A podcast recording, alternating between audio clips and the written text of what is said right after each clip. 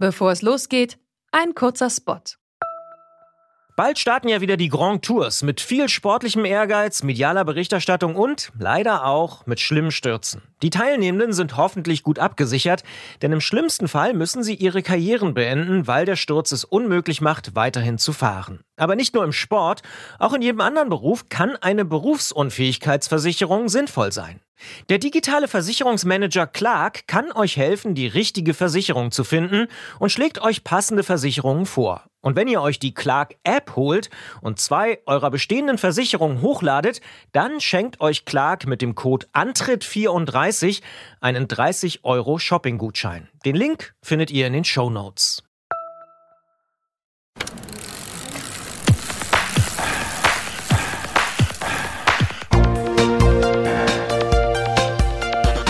Antritt. Alles zum Thema Fahrrad bei Detektor FM. Präsentiert von Schwalbe Fahrradreifen.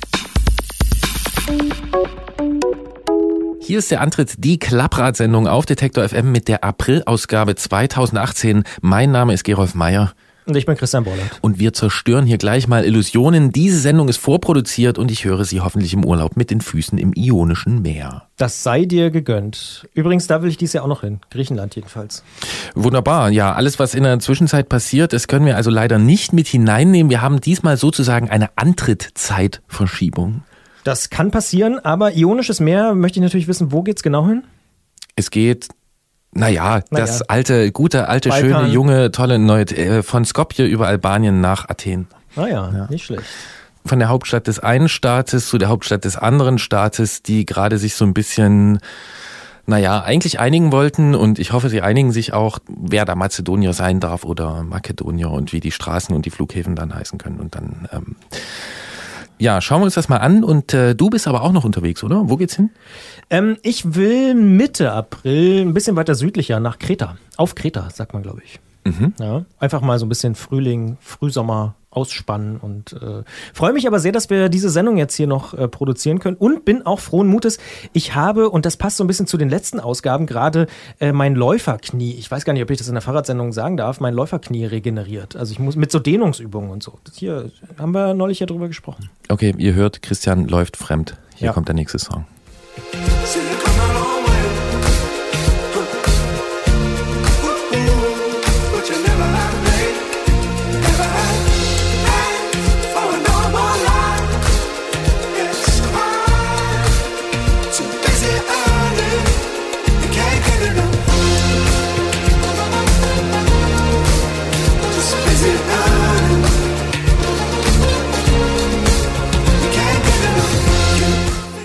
Straßenverkehr, da wird sich natürlich auch in Zukunft noch einiges ändern. Wer genau hinschaut, der sieht es schon. Automatisierte Fahrzeuge, bei denen niemand mehr hinterm Steuer sitzt, werden entwickelt. Teilweise fahren sie auch schon durch Deutschland. Sie werden getestet.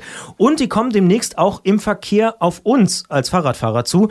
Was das für uns bedeutet, darüber sprechen wir mit Martin Randelhoff von Zukunft Mobilität. Ein sehr lesenswerter Blog. Genau. Und egal, wem man unterwegs begegnet, ein bisschen Fahrtechnik schadet nie. Jens Klötzer vom Tourmagazin geht mit uns auf Stadtfahrt und erklärt, wie wir mit gut guter Fahrtechnik gut aussehen und heil zum Ziel kommen. Und vielleicht lerne ich auch noch, wie man auf Bordsteine raufspringt. Kann ich nämlich noch nicht. Gucken wir mal. Heil ankommen ist übrigens noch ein anderes gutes Thema und sich auch unterwegs sicher fühlen, denn in der Ausfahrt des Monats führt uns diesmal die Reise nach Darmstadt und dort rollen fast 100 Kinder mit. Das ist ein Ding. Erstmal sprechen wir aber mit Ines Brunn in einem weiteren Teil unserer losen Serie Antritt unterwegs in der Welt. Ines betreibt einen Fixie-Laden in Peking und ist damit Expertin für Radkultur in China. Und weil wir festgestellt haben, dass wir bis auf ein paar Klischees eigentlich nichts über Fahrradfahren in China wissen, sprechen wir mit ihr drüber. Nach dem nächsten Song.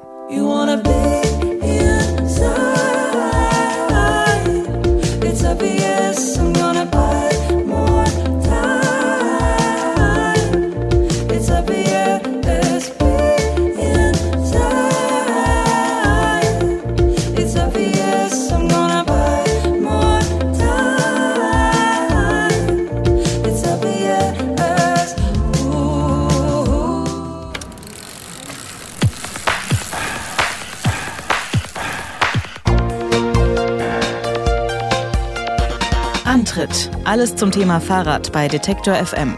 Präsentiert von Schwalbe Fahrradreifen.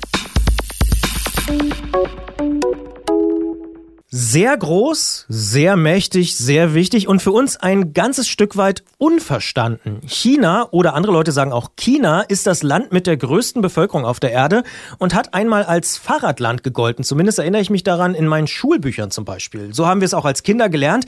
Doch inzwischen scheint sich daran einiges geändert zu haben. Immer wieder hört oder liest man von Smogproblemen in den Städten, rasanter Motorisierung vielen Autos und aber auch schnell voranschreitender E-Mobilität. Im Antritt hören wir ja gern mal über die Grenzen unseres Kontinents hinweg und sprechen in dieser Sendung mit einer Frau, die sich in der Fahrradszene Chinas oder Chinas ziemlich gut auskennt. Ines Brunn ist Kunstradfahrerin aus Bayern. Sie hat zwölf Jahre in China gelebt und während dieser Zeit ein Fixie-Laden in Peking eröffnet. Den betreibt sie auch nach ihrer Rückkehr nach Deutschland weiter und wir wollen mehr wissen über diesen Laden, über dieses Land und über Ines selbst. Hallo nach Lenzkirch in Baden-Württemberg. Hallo Ines. Hallo zusammen. Wie kommt eine Kunstradfahrerin aus Bayern auf die Idee, einen Fixie-Laden in Peking aufzumachen? Hm, das ist eine lange Geschichte. Ich war geschäftlich in China stationiert und bin täglich Fahrrad gefahren und habe einfach die Entwicklung des Statuses des Fahrrades in China gesehen und es gefiel mir gar nicht, dass das Fahrrad als ähm, alt, ähm, als irgendwas nicht gewolltes galt. Keiner wollte sich mit dem Fahrrad identifizieren. Es gab immer mehr Autofahrer, die Fahrradspuren wurden weggemacht und da wollte ich mich einfach einsetzen und versuchen, gegen diese Entwicklung dagegen zu steuern. Und im Laufe der Zeit. Ähm, also ich hatte verschiedene Sachen versucht und im Endeffekt dann eine Fahrradgruppe gestartet mit Fixies, weil das eben cool war. Und dann war der nächste Schritt, da man keine Fahrräder in China bekommen konnte, dass man dann einen Fahrradladen eröffnet.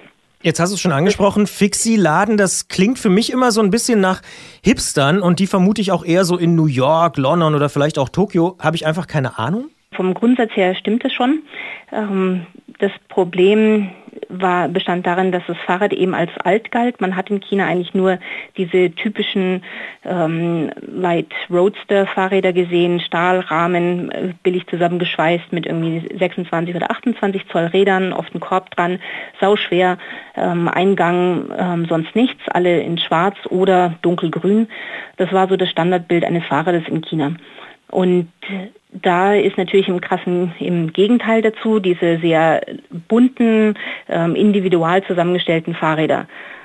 Weil in China gab es eben ganz am Anfang nur ähm, die die Staatsfirmen und die haben all, einfach ein Modell gebaut und es war alles gleich. Das heißt, man hat immer nur dieses eine Modell gesehen und da im Vergleich dazu dann Fixgear als sowas Individuelles, gerade jetzt, wo China sich am Öffnen war, Leute sich auch persönlich entwickeln wollen, nicht mehr alle die, den gleichen Mao-Anzug anhaben, aber jetzt ihre Designer-Klamotten ähm, anhaben und sich irgendwie ein eigenes Bild von sich machen. Da passte dann eben dieses Fixgear rein. Du hast dieses eigene Bild schon angesprochen. Wie sieht denn der chinesische Fixie-Fahrer aus? sagen wir mal, ähnlich wie in anderen Ländern in gewisser Hinsicht. Also er trägt ähm, gerne modische Klamotten, hat eine Cappy auf, trägt vielleicht auch irgendwie noch Schmuck, ähm, setzt auf Sonnenbrillen, hat vielleicht auch irgendwie eine Messenger-Bag um sich rum, hat irgendwelche coolen Sneakers an. Der einzige Unterschied vielleicht in China ist, dass viele Fixgear-Fahrer nebenher auch ein, ein, teures Auto haben, vielleicht ein 7er BMW oder ein Audi A6 oder so. Ähm, das ist so ein bisschen kleiner Unterschied zu den typischen oder zu einigen Hipstern im Westen. Das heißt, mit dem fahren Sie dann vor und dann kaufen Sie ein neues Fixie und dann tun Sie es in den Kofferraum und fahren damit nach Hause? Ja, wir hatten dann auch Kunden, die wollten dann, die hatten die eine hat ihren, ihren VW Käfer, den neuen ähm, Regenbogenfarben lackieren lassen, also immer so streifenweise von der einen Seite des Regenbogens zum, zur anderen, komplett übers Auto. Und sie wollte ihr Fahrrad dann genauso lackiert haben, damit es eben auch zum Auto passt. Du hast deinen Laden, Natuki heißt er, 2009 äh, eröffnet. Ist das damals einer von vielen gewesen oder hast du damit etwas Neues gemacht in Peking? Das war komplett neu. Also damals in Peking gab es, wie gesagt, nur diese Standardfahrräder eigentlich. Es gab dann so zwei, drei Fahrradläden, die sich ein bisschen spezialisiert haben auf Ex-Sportler. Also die hatten dann ein bisschen auch so Mountainbike oder ähm, Rennräder gehabt. Ähm, auch mal, also billigere für Normalsterblichen auch. Aber die hatten ähm, es gab keinen, der Fixgear-Fahrräder ähm, angeboten hatte. Es gab da keinen, also bei uns in größten Städten mit 20 Millionen Leuten würde es ganz viele Fahrradläden geben. Aber in China gab es nur so die Standardläden, wo man einfach nur diesen Standard off the rack ähm, Alt-China-Fahrrad kaufen konnte, plus dann so zwei, drei etwas bessere Fahrradläden. die auch mal was anderes hatten. Und deswegen waren wir damals der erste in ganz China, der Fixgear-Fahrräder angeboten hat. Wie hat sich denn Fahrradfahren in Peking seitdem verändert? Also wie sieht es denn heute in der Stadt aus? Wir lernen ja auch gerne was dazu, was so Fahrradkultur angeht. Fahren viele Leute in Peking Fahrrad? Ich würde mal sagen, es fehlt ja noch das dazwischen. Also in den 80er Jahren fuhren ganz viele Leute, dann kam das Fahrrad ja in Verruf, dass es für die alten Zeiten steht, ähm, für die ähm, Leute mit wenig Geld. Und wir sind dann durch ein komplettes Tief durchgegangen, so 2010, 2011. Da waren die letzten noch vorhandenen Fahrradwege komplett leer. Ähm, keiner wollte sich mit dem Fahrrad identifizieren oder damit gesehen werden. Und das hat einen kompletten Wandel dann bekommen. Und mittlerweile fahren ganz viele Leute wieder Fahrrad. Es haben sehr viele Leute angefangen, sich hier ihr eigenes Fahrrad zu kaufen, individual zusammengestellt. In, fing natürlich mit so Fixgear oder so einfachen Fahrrädern an. Mittlerweile auch Carbon, hochwertige Fahrräder, auch für Leute, die nicht unbedingt Rennrad fahren oder Rennen machen. Die kaufen sich trotzdem ganz, ganz teures dann auch, weil es individual ist. Und dann ähm, in den letzten zwei Jahren ist es in den Städten explodiert mit den Rental-Fahrrädern, mit äh, Leihfahrrädern, die man quasi ähm, für ganz wenig Geld leihen kann. Wunderbar. Jetzt hören wir kurz, jetzt hören wir kurz, dass wir von Leipzig und in den Schwarzwald über Peking genau. sprechen. Äh, die Kuckucksuhr war auch da. Äh, wunderbar. Ähm, die Beobachtung, die du eben geschildert hast mit diesen Phasen, mit diesem Tiefpunkt um 2010, 2011 rum, äh, gilt das jetzt speziell nur für Peking oder ist das quasi übertragbar auf alle chinesischen Großstädte? Das ist übertragbar auf andere Städte. Ähm, natürlich sind so Städte wie Peking und Shanghai führend. Also da gibt es dann neue Entwicklungen, kommen meist in so Großstädten auf, auch vielleicht den Guangzhou im Süden, die auch näher an Hongkong sind.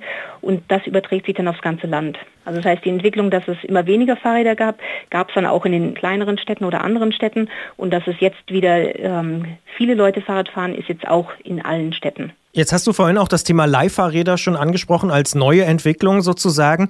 Kommen wir mal drauf. Wie groß sind denn diese Themen? Also E-Bike und auch Leihfahrräder aktuell. Wir haben auch diese Bilder jetzt neulich gesehen von diesen riesigen Leihrad-Schrotthaufen.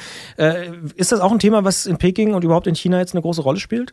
Ja, also es wird ähm, nicht unbedingt so preisgegeben, aber diese Leihfahrräder sind ja millionenfach in den Städten vorhanden.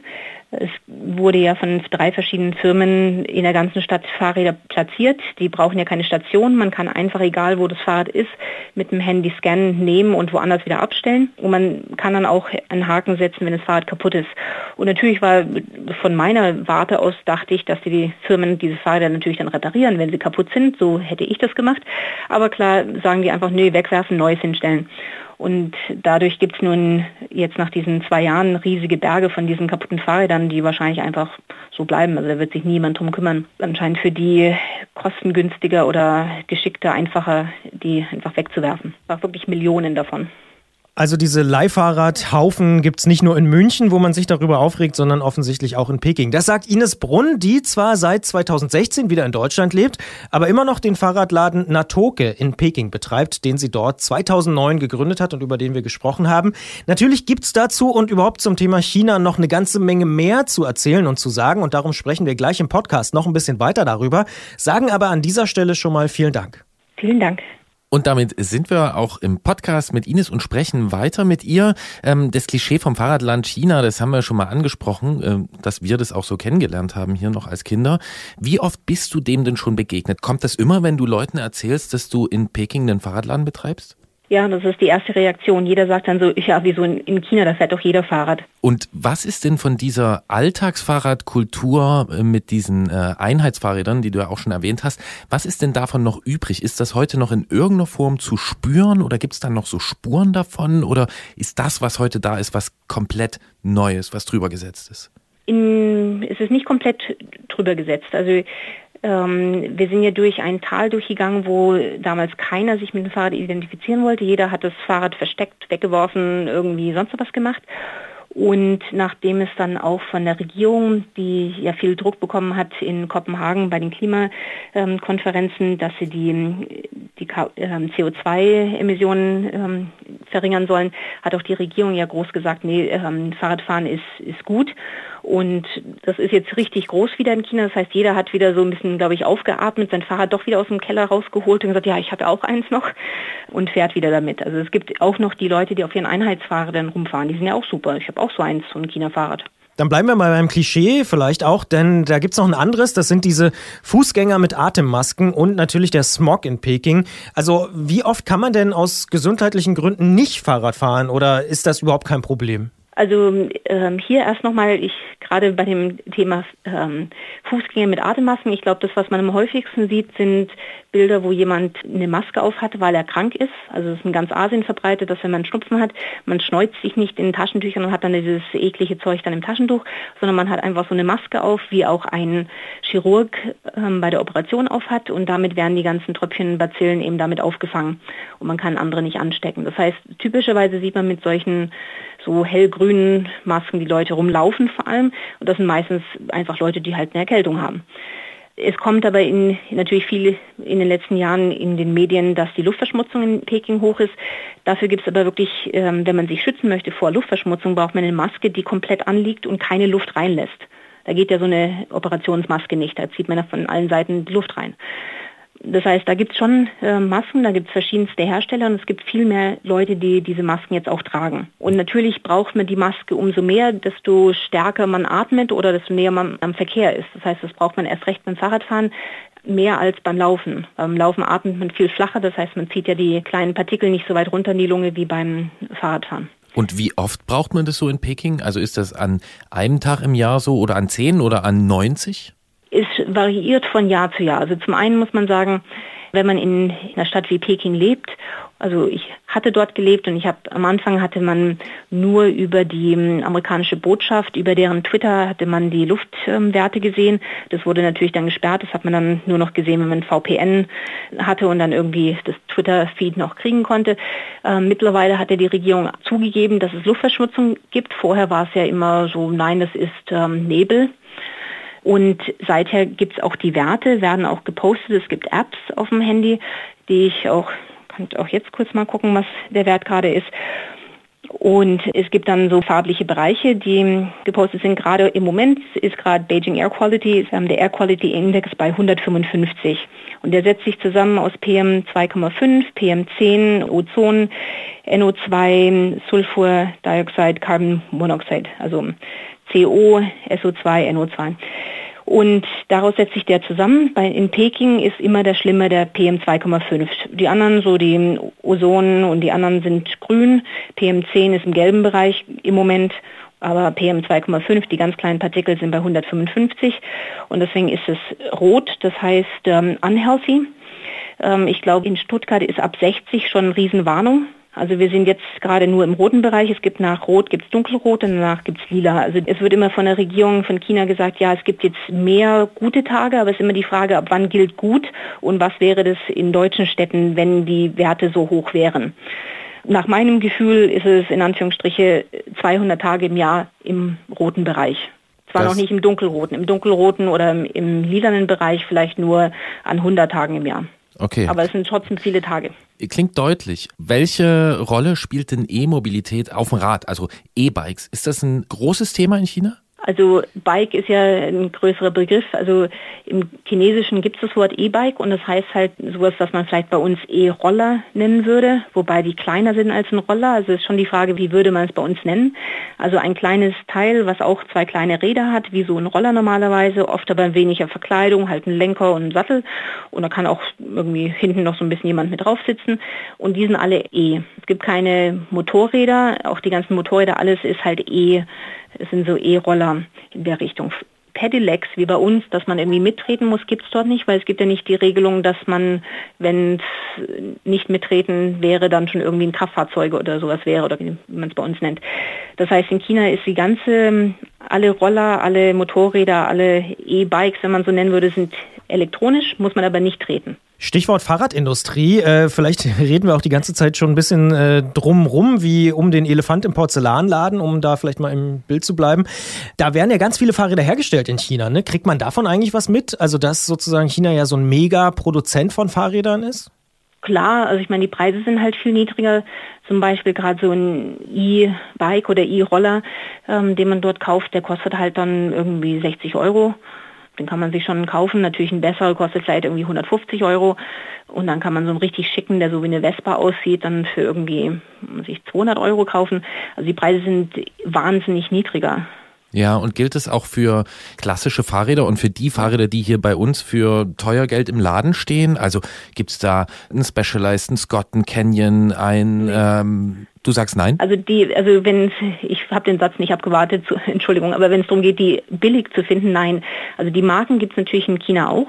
Also man findet Specialized und Track und was auch immer für Marken in China, die die schon in, reingegangen sind. Das sind aber dann meistens Sportfahrräder, das heißt Rennräder oder Mountainbikes, die wirklich dann so im höheren Preissegment sind. Und derjenige, der sich dann ein schönes Fahrrad kaufen möchte, der leistet sich das auch. Aber es ist nicht billiger als bei uns, weil die Fahrräder äh, importiert werden und die sind natürlich dann eine Marke was man halt findet, sind dann chinesische Billigmarken, die eher auf den Massenmarkt gehen es ändert sich vielleicht über die Zeit, aber ursprünglich wurden die besseren Komponenten und die besseren Fahrräder in Taiwan produziert und in Mainland China eher die billigen Sachen. Hm, das heißt, die werden, also die werden schon dort äh, hergestellt. Also da hat sich ja inzwischen schon viel geändert, dass auch ganz viel hochwertige Sachen aus China kommen, aber sie werden nicht für den hiesigen oder für den dortigen Markt hergestellt, wenn ich das richtig verstehe, oder? Also ich würde immer noch sagen, dass die meisten ausländischen Firmen mehr in Taiwan produzieren lassen als in China. Klar haben die vielleicht dann irgendwelche äh, sourcen sie auch irgendwelche Teile, die auch aus China kommen. Ähm, hauptsächlich aber Taiwan, was ja zu China gehört natürlich. Und trotzdem werden die auch im chinesischen Markt verkauft, sofern es geht. Es gibt natürlich noch nicht, der Markt ist am Wachsen, dass Chinesen auch hochwertige Fahrräder suchen, aber es ist nicht der Riesenmarkt. Also klar werden ein Hauptteil der guten Specialized-Fahrräder wahrscheinlich im Ausland verkauft. Eine Frage, die wir uns natürlich auch gestellt haben, ist, warum bist du dann eigentlich vor zwei Jahren zurück nach Deutschland gekommen? Wegen des Wetters? Wegen des Smogs? Ich bin damals ja in China gewesen beruflich, hatte meinen Beruf gekündigt, weil ich gesehen hatte, dass ähm, es eine Möglichkeit gibt, die Gesellschaft zu verändern und wieder zum Fahrradfahren zu bringen. Und das war eben dieser Fahrradladen.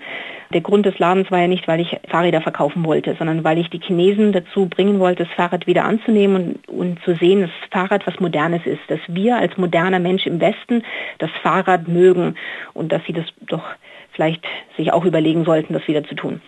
Und mittlerweile, also im Jahre 2014, 15, hat man gesehen, dass eine starke Steigerung und ganz viele Leute wieder Fahrrad gefahren sind.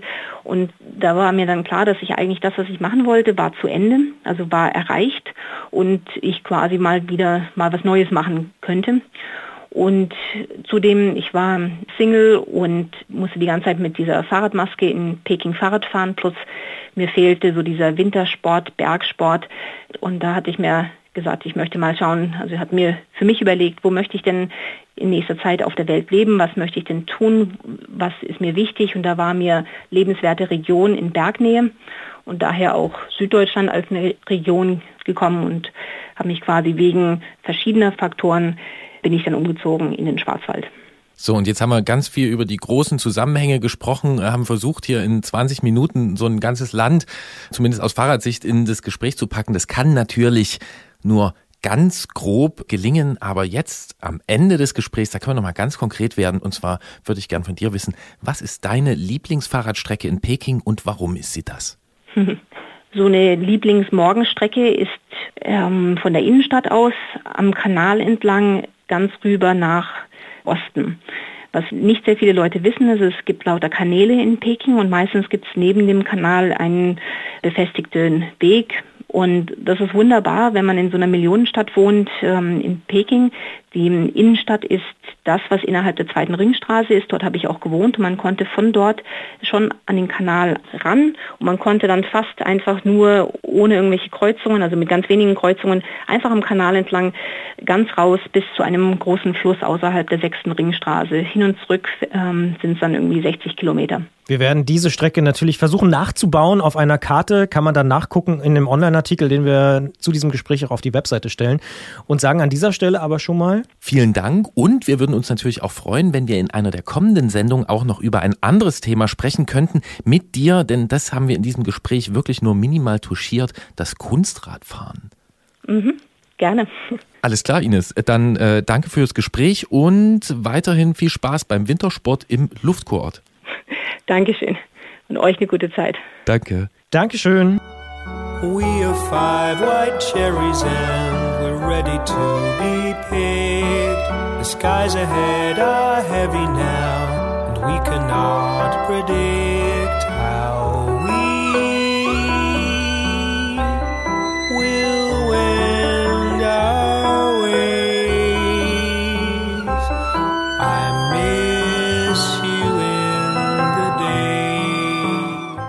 das mit den Luftwerten, das klingt wirklich heftig. Insgesamt bestätigt sich mir so ein weiteres China-Klischee.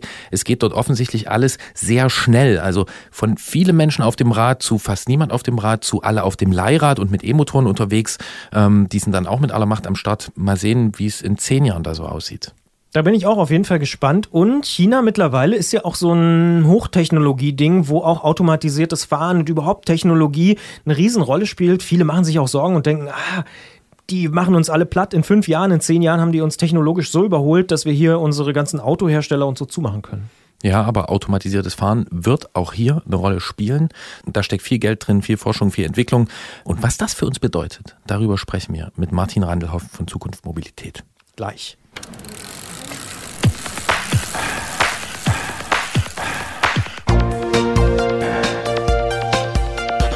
Antritt. Alles zum Thema Fahrrad bei Detektor FM. Präsentiert von Schwalbe Fahrradreifen. Der Verkehr auf den Straßen, der wird sich in Zukunft deutlich ändern. Das ist zumindest das Versprechen. Automatisiertes Fahren ist momentan eines der ganz großen Themen und das nicht erst seit dem Unfall in Arizona vor ein paar Tagen. Weltkonzerne investieren nämlich Milliarden in die Entwicklung von Fahrzeugen, die ohne aktive Beteiligung eines Fahrers auf den Straßen unterwegs sein können. Durch ausgeklügelte Sensorik und große Rechenleistung sollen sich diese Fahrzeuge und diese Autos dann durch den Verkehrsraum, also durch unsere Städte bewegen, ohne dass ein Mensch später noch eingreifen muss. Diese Option besteht beim Fahrrad allerdings nicht, denn es wird durch den Fahrer oder die Fahrerin gleichzeitig gesteuert und angetrieben. Bei völliger Automatisierung würde man schlicht nicht mehr von einem Fahrrad sprechen können.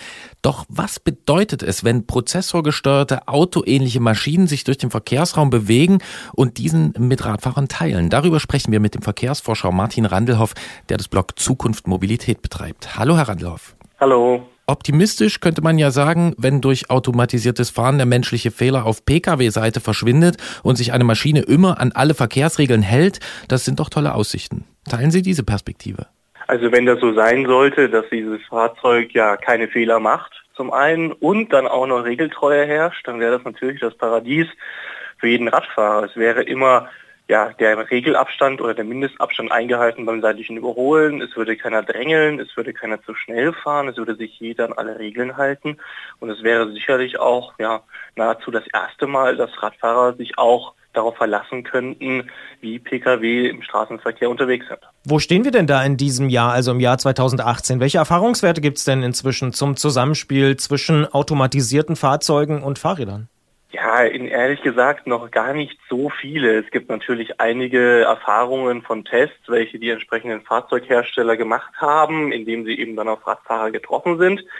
Da gibt es ganz verschiedene Ergebnisse auch. Also ganz bekannt oder vielleicht bekannt ist ja ähm, das Video von Waymo, also der Google-Schwester, die ja automatisierte Fahrzeuge seit mehreren Jahren bereits auch im öffentlichen Straßenverkehr in den USA testet, wo eben dann ein Radfahrer ähm, entgegenkommt. Das Fahrzeug erkennt ihn. Es ist eine relativ unübersichtliche Situation nachts an einer Kreuzung ähm, und das Fahrzeug detektiert den Radfahrer richtig, bremst ab, stoppt und entscheidet richtig. Und gleichzeitig ist der Radfahrer natürlich auch eine sehr, sehr große Herausforderung für solche Fahrzeuge, da man eben sehr wendig ist, sehr schnell ist, ähm, schnell auch die, die Fahrtrichtung wechseln kann, ähm, auch der Wechsel Straße bzw. Fahrbahn, ähm, Gehweg bzw. Seitenrand ist äh, relativ fix zu machen. Und zudem besteht auch die, die Schwierigkeit, dass natürlich Richtungswechsel zwar mit dem Arm angedeutet werden können, allerdings sozusagen die Armlänge im Vergleich zu Menschen relativ gering ist, die Sensoren das sehr, sehr genau detektieren müssen, damit das auch erkannt wird. Das schafft man mittlerweile, zumindest hat Waymo das in, ebenfalls sozusagen bekannt gegeben, dass sie das schaffen würden. Es gibt aber andere verschiedene ja, Automatisierungstechnikträger, sei es jetzt der Automobilhersteller Daimler, sei es jetzt auch andere dritte Uber oder seien es eben auch verschiedene US-Startups, die vielleicht klein und unbekannt sind. Die haben alle unterschiedliche Erfahrungen, unterschiedliche ähm, Möglichkeiten mit Radfahrern gemacht. Und da muss man einfach gucken. Und eine allgemeine Aussage lässt sich da noch nicht sagen. Allerdings habe ich äh, einen Vortrag gesehen, den Sie gehalten haben, äh, der steht auf YouTube zu dem Thema. Da haben Sie eine Quote genannt, wie viele Radfahrer erkannt werden und wie viele nicht. Und die war relativ, wie soll ich sagen, die fiel nicht so gut aus. Ja, die war ungefähr bei 75 Prozent. Das bedeutet, drei von vier Radfahrern würde das Fahrzeug richtig detektieren. Und dann ist eben noch die ganz große Schwierigkeit dabei, dass ja man ja nicht nur wissen muss, das ist ein Radfahrer, sondern man muss auch wissen, wo ist vorne und wo ist hinten, damit man auch die Richtung des Radfahrers bestimmen kann. Und das ist nochmal eine Nummer, Nummer schwieriger. Jetzt muss man aber dazu sagen, dieses YouTube-Video mit dem Vortrag, das ist eine kamerabasierte Lösung gewesen. Also sprich, man hat mit Stereokameras ein Bild aufgenommen und hat aus diesem Bild äh, sozusagen das herausgerechnet, wo ist der Radfahrer, was ist ein Pkw, welche Richtung fährt wer. Da hat man dieses Ergebnis. Jetzt kann man aber über verschiedene ähm, ja, Kombinationen von Sensoren, also Laser, Radar und diesen optischen Sensoren, wenn man die zusammennimmt und alles zusammen berechnet, und das schafft das auch, dann schafft man diese Rate ein bisschen zu erhöhen. Also es bedeutet nicht, dass sozusagen jeder vierte Radfahrer auf der Straße jetzt von den Fahrzeugen nicht mehr erkannt wird. Das liegt höher, aber es liegt leider auch nicht bei 100 Prozent. Und da muss man eben rankommen, bevor man diese Fahrzeuge dann auch später in den Straßenverkehr bringt. Wie wird denn äh, mit diesem Problem umgegangen? Also, soweit ich weiß, wird ja nicht nur darüber nachgedacht, dieses Problem auf automatisierter Fahrzeugseite zu lösen, sondern es ist auch in der Diskussion, dass man Radfahrer und vielleicht auch Fußgänger technisch irgendwie aufrüstet oder verändert, damit die in diesem Zusammenspiel dann noch weiter funktionieren. Was da dran? Ja, das ist sozusagen ein, äh, ich will jetzt nicht sagen feuchter Traum der Automobilindustrie, aber es ist eine einfache Lösung und eine einfache Lösung für, für den Fahrzeugtechniker zu sagen, okay, ich habe hier verschiedene Objekte, die im Raum unterwegs sind, also Objekt ist gleich Mensch. Und ich muss die entsprechend detektieren. Und es wäre doch schön, wenn diese Menschen dann auch jeweils einen Sensor tragen würden, dass man den einfacher orten kann und einfache Distanzen auch ähm, festsetzen kann. Und dann gibt es eben ganz tolle Ideen, ähm, die jetzt wirklich das tolle in Anführungszeichen haben. Ähm, da geht es dann in so eine Richtung Art, also Jaywalking 2.0. In den USA ist es ja verboten, die Straße an nicht offiziellen Querungsstellen zu überqueren. Und man denkt jetzt, dass man dann auch Fußgänger und Radfahrer davon abhalten muss, eben auf die Fahrbahn zu treten an Stellen, wo sie nicht sein sollen, damit man eben erstmal die, die Flüssigkeit des Verkehrs, des automatisierten Verkehrs ähm, erhält und zweitens eben auch die Detektionsraten erhöht.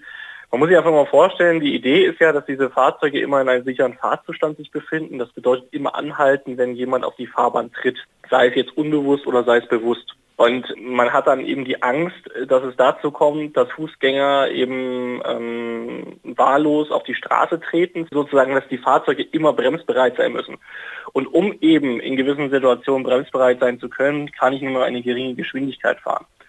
Und die ganz große Angst, die man jetzt hat, ist, dass automatisiertes Fahren letztendlich bedeutet, dass alle mit ja, gedrosselter Geschwindigkeit in der Stadt unterwegs sein müssen. Von der einen Seite wird es begrüßt, von der anderen Seite äh, den Autofahrern wird es eben sozusagen äh, gefürchtet in der Automobilindustrie. Und dass durch diese gesenkte Geschwindigkeit dann eben jederzeit die Möglichkeit besteht, stehen zu bleiben, wenn ein Fußgänger eben auf die äh, Fahrbahn tritt. Und das möchte man unterbinden. Man sagt einfach, ja, wir müssen immer noch unsere Fahrzeuge, wenn die automatisiert fahren, die müssen ja mindestens immer noch 50 fahren können oder 40 oder bis 30 oder was weiß ich was.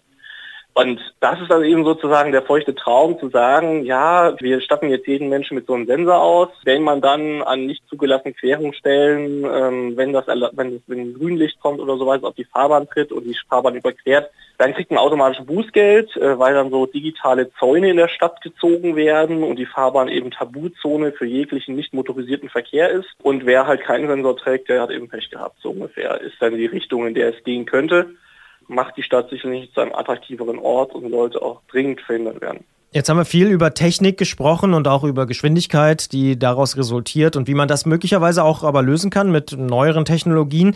Wird denn das automatisierte Fahren tatsächlich auch Auswirkungen auf die Rechtsprechung haben? Da gibt es ja auch schon so diverse Debatten, äh, so nach dem Motto, wer wird überfahren, eher die Oma oder der Fahrradfahrer? Das ist die große Frage. Also sicherlich wird sich die Rechtsprechung genauso wie die Rechtslage, also sprich die, das System, in das wir uns reinbegeben, verändern. Das ist eindeutig. Jede Technologie hat immer irgendwie eine systemische Folge gehabt. Das Automobil wurde erfunden und wir haben eben auch entsprechende Gesetze erlassen, um eben dieses System zum Funktionieren zu bringen. Sei es jetzt technische Richtlinien zum Anlage von Straßen oder sei es eben Haftungsregeln und so weiter und so fort. Und das Gleiche wird natürlich auch mit der Fahrzeugautomatisierung passieren. Jede Technik hat wieder gesellschaftliche Folgen und diese gesellschaftlichen Folgen, die wir in einem Rechtsstaat irgendwie dann in, in Recht gießen, die werden dort eben auch kodifiziert, die werden dort festgehalten und dann wird es auch eine entsprechende Änderung geben. Die ganz große Frage, die sich jetzt ergibt, was jetzt auch schon aufgeworfen wurde, ist eben diese Frage, wenn man irgendwie nicht mehr ausweichen kann, wie ist die Regel, wen fährt man tot, wen nicht. Das wird von vielen abgetan, ja, das wird nicht passieren, weil das Fahrzeug ja jederzeit in einem sicheren Fahrzustand ist. Das bedeutet, es kommt gar nicht in diese Bredouille, dass es jemanden totfahren könnte. Da muss man fragen, wie realistisch ist das? Müsste man nicht für alle Eventualitäten vorsorgen? Wahrscheinlich eher schon. Aber die einzige Möglichkeit, die ich jetzt persönlich immer sehe bei solcher einer Frage, also das, das klingt jetzt erstmal ein bisschen komisch wahrscheinlich, aber die einzige Entscheidungsgrundlage, die wir dann haben können, ist, man lässt den Zufall entscheiden. Also sprich, man bewertet keine Menschenleben, man sagt nicht, die Oma ist weniger wert als der Radfahrer, der jetzt irgendwie Anfang 30 ist oder als das Kind, sondern man muss dann eben, so wie es heute auch ist, der Mensch, der äh, agiert dann impulsiv, der agiert dann nicht in einer, in einer nüchternen Abwägung, äh, links oder rechts ausweichen, Oma oder Radfahrer, sondern da entscheidet der Zufall, da entscheidet der Moment, da entscheidet irgendwie ein Impuls. Und wahrscheinlich müsste man diesen Fahrzeugen diesen Impuls eben mitgeben und das dann unter, also blödes klingt, allgemeines Lebensrisiko setzen. Also sprich, man kann nicht sagen, wir haben automatisiertes Fahren, diese Fahrzeuge sind zu 100% sicher. Es gibt keine hundertprozentige Sicherheit, das ist Fakt. Wir müssen natürlich diese Fahrzeuge so sicher kriegen, wie sie sein können. Das ist auch Fakt. Sie müssen auf jeden Fall besser sein als der Mensch. Das ist auch Fakt, weil sonst bräuchten wir sie ja nicht. Aber dann sozusagen die, die letzte Nuance, dann muss sozusagen wieder der Zufall zuschlagen, genauso wie es im Leben von jedem Menschen ist, der Zufall, der ihn dominiert, der Zufall, der leider auch manchmal das Leben beenden kann. Das automatisierte Fahren ist eines der großen Mobilitätsthemen der Zeit und auch der Zukunft. Autos und Lkw sollen nicht mehr durch Fahrerinnen und Fahrer, sondern per Sensor und Algorithmus gesteuert werden. Was das für Fahrradfahrer bedeutet, darüber haben wir mit Martin Randelhoff vom Blog Zukunft Mobilität gesprochen und man hat schon gemerkt, da sind noch einige Punkte, die wir nochmal ansprechen müssen und die wir vertiefen müssen und das machen wir im Podcast-Teil dieses Gesprächs. Wir sagen aber an dieser Stelle schon mal vielen Dank. Danke sehr. Tschüss.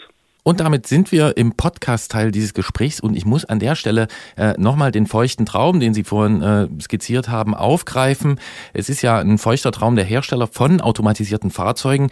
Äh, wenn ich einen Strich drunter mache, bedeutet dieser, ja, wenn ich es richtig verstanden habe, wir müssen, um mit automatisierten Fahrzeugen schnell unterwegs zu sein in der Stadt oder auch sonst wo, die Rechte von Radfahrern und Fußgängern einschränken. Klingt für mich eher wie ein Albtraum und äh, da würde ich gern von Ihnen wissen, für wie wahrscheinlich halten Sie das, dass es so kommt, dass es diese Einschränkung geben wird? Das ist die ganz große Frage. Ähm, ich möchte gerne optimistisch sein, aber ich kann, ich kann es leider nicht so wirklich, weil ich glaube, dass gesellschaftlich der Moment, also das Gelernte, was wir jetzt haben an, an Mobilität und Mobilitätsverhalten, auch Pkw Verkehrsverhalten, also wie wir unterwegs sind, dass wir auch Geschwindigkeit möchten, dass einige Personen draußen Probleme haben, wenn sie sich eingeschränkt fühlen, zum Beispiel durch Geschwindigkeitsbegrenzung.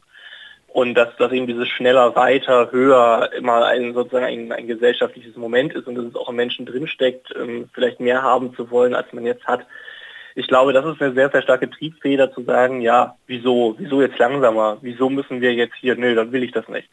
Und deswegen glaube ich schon, dass es viele Städte oder auch Gesetzgeber auf Bundesebene geben wird, die sagen, ja okay, also wir müssen, wir, wir, müssen, wir müssen was für den Verkehr tun, das ist ein Wirtschaftsfaktor, wir müssen weiter und schnell ankommen und auch die Automatisierung, wir müssen da jetzt den, den, die Voraussetzungen, die rechtlichen Rahmenbedingungen schaffen, dass das auch funktionieren kann, das System, weil das hat große Effizienzvorteile, ist ja gut für die Umwelt, weil wir dann weniger halten müssen und so weiter. Also diese ganz klassischen ähm, Argumentationsmuster, die wir heute ja schon finden, die manchmal ähm, schwer verständlich, manchmal auch falsch sind, die werden natürlich weiterhin bestehen und die werden natürlich auch dann die Rechtsetzung und die Politik, die ja dieses Recht dann am Ende ähm, sozusagen ähm, beschließt, beeinflussen. Und deswegen fürchte ich einfach, dass durchaus die Möglichkeit besteht, in so eine Richtung zu gehen, dass wir eine Jaywalking 2.0 Regel haben, eine viel stärkere Separation der einzelnen Verkehrsarten, wobei wir die ja eigentlich sozusagen Versprechen ist ja, wir bräuchten sie gar nicht mehr weil eben das gefährliche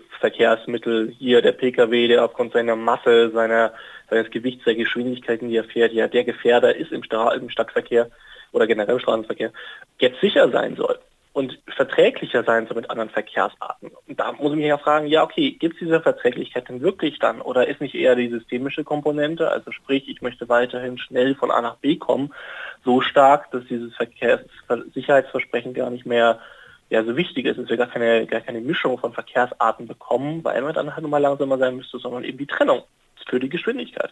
Ich glaube da sehr wohl dran. Jetzt beschäftigen Sie sich jeden Tag mit diesem Thema und Sie haben diese ja, schwierige Diskussion auch schon skizziert, die da auf uns zukommt. Wie viel Zeit haben wir denn noch? Wann wird es denn die ersten automatisierten Fahrzeuge tatsächlich geben? Also können Sie da eine realistische Schätzung abgeben? Also es gibt sie ja heute schon. Sie fahren ja auch heute schon auf Straßen herum, ähm, auch in Deutschland. Natürlich heute noch als Testfahrten, aber es gibt ja schon einige Fahrzeughersteller, die natürlich unterschiedliche Automatisierungsgrade heute schon zur Anwendung bringen. Also es gibt heute in vielen Fahrzeugen bereits teilautomatisierte Systemkomponenten. Also die bekannteste ist sicherlich der Autopilot von Tesla, der es ja auch schafft, ähm, auf Highways und so weiter automatisiert zu fahren. Gleiche ähnliche Systeme haben schon Audi und so weiter, die dann eben sagen, das ist der Stauassistent, ich muss mich nicht mehr darum kümmern, wenn ich im Stau stehe bis 30 km/h oder sowas. Da fährt manchmal ein Fahrzeug dann selbst. Das ist sozusagen heute schon in der Massenanwendung drin. Da überlässt man auch dem Endkunden, also sprich dem klassischen 0815 Autofahrenden, die Kontrolle über diese Systeme. Und dann geht es halt weiter, also mit hoch- und vollautomatisierten Fahrzeugen, also sprich das System, das lenkt und bremst und beschleunigt selbstständig ähm, und, und fährt nahezu, also für die gewisse Strecke hochautomatisiert. Das bekommen wir ja auch schon Schritt für Schritt. Also ähm, jetzt vor allem dann noch in den USA, weil ja die Rechtslage ein bisschen anders ist, in einzelnen Bundesstaaten und so weiter gibt es das durchaus schon. Google hat jetzt ja auch die Erlaubnis bekommen, äh, in Kalifornien Fahrzeuge auf die Straße zu bringen, die weder Lenkrad noch Pedale noch mehr haben. Also sprich dann fast schon autonom unterwegs sind, wo auch kein Testfahrer mehr drin sein muss. Also das ist sozusagen der aktuelle Stand, über den man spricht. Das kann jetzt in die Massenanwendung, in die Breite schneller gehen, als man es eigentlich glaubt. Die Frage ist dann halt auch, was kostet es am Ende? Ähm, und derzeit sind diese Fahrzeuge noch sehr, sehr teuer und die Sicherheit ist auch noch nicht nachgewiesen. Das ist auch noch eine ganz, ganz große Herausforderung, weil ja, die Sicherheit, die muss ja am Ende gegeben sein. Das ist ja die Schwierigkeit die Auswirkungen auf unsere Verkehrsräume und auch auf unsere Siedlung und Siedlungsstruktur, die Sie so angerissen haben, die klingen für mich ziemlich äh, massiv, klingen für mich eher nach Revolution statt Evolution äh, und auch in eine Richtung, die aus Radfahrersicht, glaube ich, nicht so zu begrüßen ist. Deswegen die große Frage, wie sollte man sich als Radfahrer, als Radfahrerin äh, gegenüber diesem Thema äh, verhalten? Was kann man da tun, um das aus unserer Sicht äh, zu beeinflussen? Ja, also das ist auch wieder die Schwierigkeit, man weiß noch nicht, was passiert.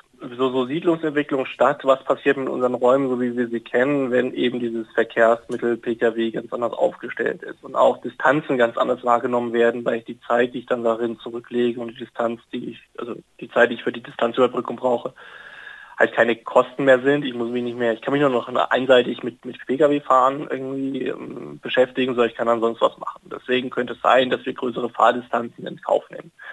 Und wenn wir größere Fahrdistanzen in Kauf nehmen, kann es natürlich sein, dass unsere Bereitschaft auch wächst, zum Beispiel wieder ins Grüne zu ziehen, ähm, aus dem Städtischen rauszuziehen und so weiter. Also dass wir so eine Art Suburbanisierung 2.0 bekommen. Das hatten wir schon mal in den 70er und 80er Jahren. Ist bis heute auch noch nicht ganz gestoppt. Ist die Frage, muss man stoppen? Ja oder nein? Das ist ja was anderes. Aber ähm, es könnte sein, dass es da einen nächsten Schub gibt und dass dann vor allem auch sich Städte radikal ändern. Und man, man, muss immer noch ein bisschen vorausdenken, wenn man sagt, okay, man lebt 2030, 2050, dann ändert sich wahrscheinlich nicht nur die Fahrzeugseite, sondern unser gesamtes Leben wird sich ja in irgendeiner Art und Weise digitaler, automatisierter, anders gestalten. Wie, in welcher Form, wissen wir noch nicht. Und die ganz große Frage ist dann eben, kommt es vielleicht sogar dazu, dass wir heute immobile Nutzungen, also sprich, ich habe irgendwo einen Friseur in seinem Friseurlokal, dann mobil haben. Also sprich, ich werde im Fahrzeug die Haare geschnitten bekommen. Weil ich muss da nicht erst hinfahren, sondern ich will sowieso woanders hin, an, an irgendein Ziel. Und die Zeit, die ich dann eben fahre, die kann mir auch jemand im Fahrzeug die Haare schneiden. Das gilt ja theoretisch dann, wenn man ein entsprechendes Fahrzeug hat. Oder wenn man das noch ein bisschen weiter denkt, na gut, wir schaffen es, sowas Komplexes wie Stadtverkehr voll automatisiert abzuwickeln, habe ich dann überhaupt noch den Friseur oder habe ich dann nicht eher den Roboter in dem Fahrzeug, der mir die Haare schneidet? Oder das nächste Problem lösen sich vielleicht so soziale Events aus, wie man geht zusammen in eine Bar oder geht, also geht was trinken. Äh, die meisten Leute haben das Problem, sie kommen nie nach Hause, weil sie dann eben alkoholisiert sind, dürfen kein Auto mehr fahren oder sollten kein Auto mehr fahren. Gibt es sozusagen eine Art Bierbike 2.0, nur eben dann motorisiert und im geschützten Raum und jeder wird einzeln zu Hause abgesetzt und solche Geschichten. Also lösen sich so immobile Nutzungen, die wir heute haben, die halt heute an einem Ort sein müssen, auf und können sie dann mobil sein? Das ist die ganz, ganz große Herausforderung. Passiert das? Wird das kommen? Wann kommt das? Was passiert in unseren Städten? Was passiert in unseren urbanen Räumen?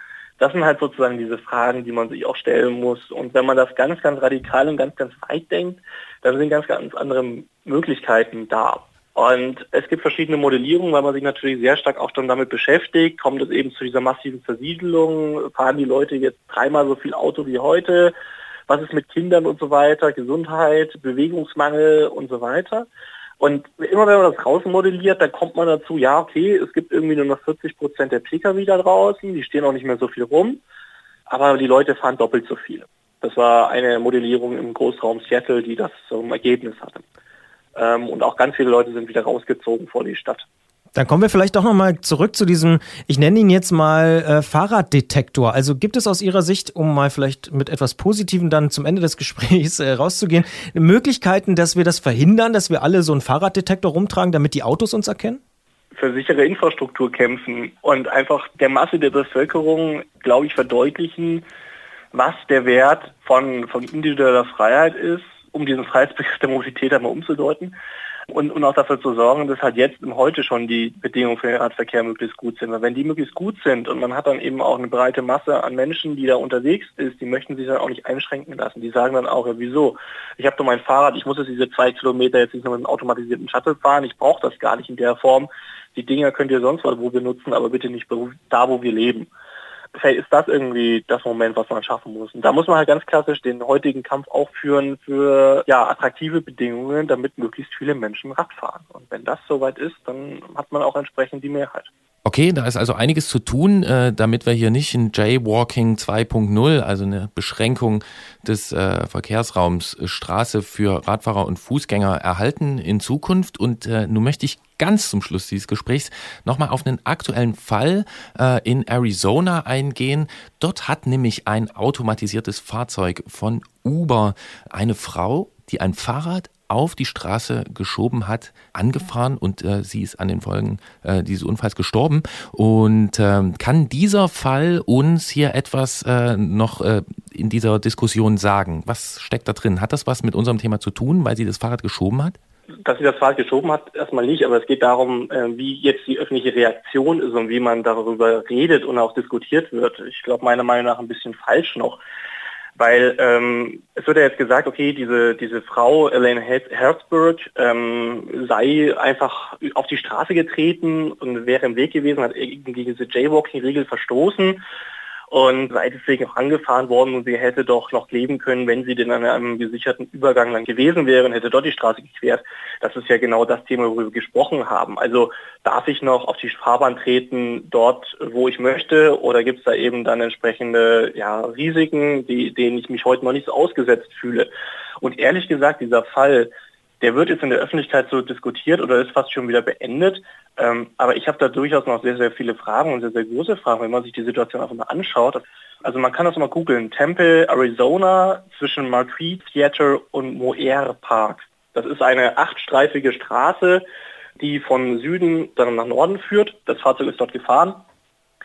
Und also Elaine Herzberg hat die Straße eben an einer Stelle überquert, wo ich glaube fünf oder sechs Fahrstreifen sind. Das Fahrzeug war auf dem rechten Fahrstreifen und also Elaine hat vorher drei oder vier Fahrstreifen überquert, bevor sie angefahren wurde. Jetzt wird immer gesagt, es war im Dunkeln. Dieses Fahrzeug von Uber, das ist ein Volvo SUV. Der ist mit verschiedensten Sensoren ausgestattet. Der besitzt mehrere Laserscanner und Radarscanner. Und Laser- und Radarscanner haben im Gegensatz zu Kameras den großen Vorteil, dass sie auch bei Dunkelheit funktionieren. Sie sehen das gleiche Bild bei Dunkelheit wie bei Helligkeit und wieso eine Person es schafft, drei oder vier Fahrstreifen auf der Straße als Fußgänger, welcher ein Rad schiebt, zu überqueren und dabei von diesen Sensoren nicht richtig detektiert wird, die ist ja da nicht mit, mit was weiß ich was, wie schnell über die Straße gerannt, sondern sie muss ja relativ langsam gelaufen sein. Das Fahrzeug muss ja, die Sensoren müssen sie erkannt haben. Wieso die Sensoren nicht gemerkt haben, dort ist etwas auf der Fahrbahn und man muss bremsen oder zumindest abbremsen, was dieses Fahrzeug nicht getan hat das stellt sehr, sehr große Fragen auch an die Software, welche dort verbaut ist. Und die stellen natürlich ganz große Fragen an die Sicherheit dieses Fahrzeugs. Und die Diskussion, die jetzt kommt, ja, die hätte ja da nicht über die Straße gehen sollen, Uber ist nicht schuld, fertig, damit ist die Sache gegessen. Das reicht bei weitem nicht aus. Darüber müsste man eigentlich diskutieren. Und das ist ganz, ganz wichtig, dass das jetzt kommt. Und ich fürchte, man wird es einfach ignorieren, es wird einfach so abgetan. Man weiß natürlich noch nicht, was, was exakt passiert ist, man weiß auch gar nicht, was das Fahrzeug, wie es reagiert hat und so weiter, das stimmt. Man kann das alles nur aus den ersten Verlautbarungen der Polizei ableiten und an der Situation, wenn man sich die Straße und genau der Punkt, wo eben Elaine Harrisburg verstorben ist, anschaut. Wenn man das sieht, dann kommt man darauf. Man muss natürlich auf, auf die entsprechenden Berichte auch der US-Verkehrssicherheitsbehörden warten. Aber man kann durchaus jetzt schon mal darauf hinweisen, dass es nicht ganz so einfach ist, wie es heute dargestellt wird. Und dann ist die Diskussion vielleicht nochmal eine andere. Ein Thema, mit dem wir uns in dieser Sendung, in diesem Podcast beschäftigen, aber auch mit großer Sicherheit noch in Zukunft, denn es wird größer werden. Es wirft viele Fragen auf. Einige davon hat Martin Randelhoff vom Blog Zukunft Mobilität äh, uns beantwortet.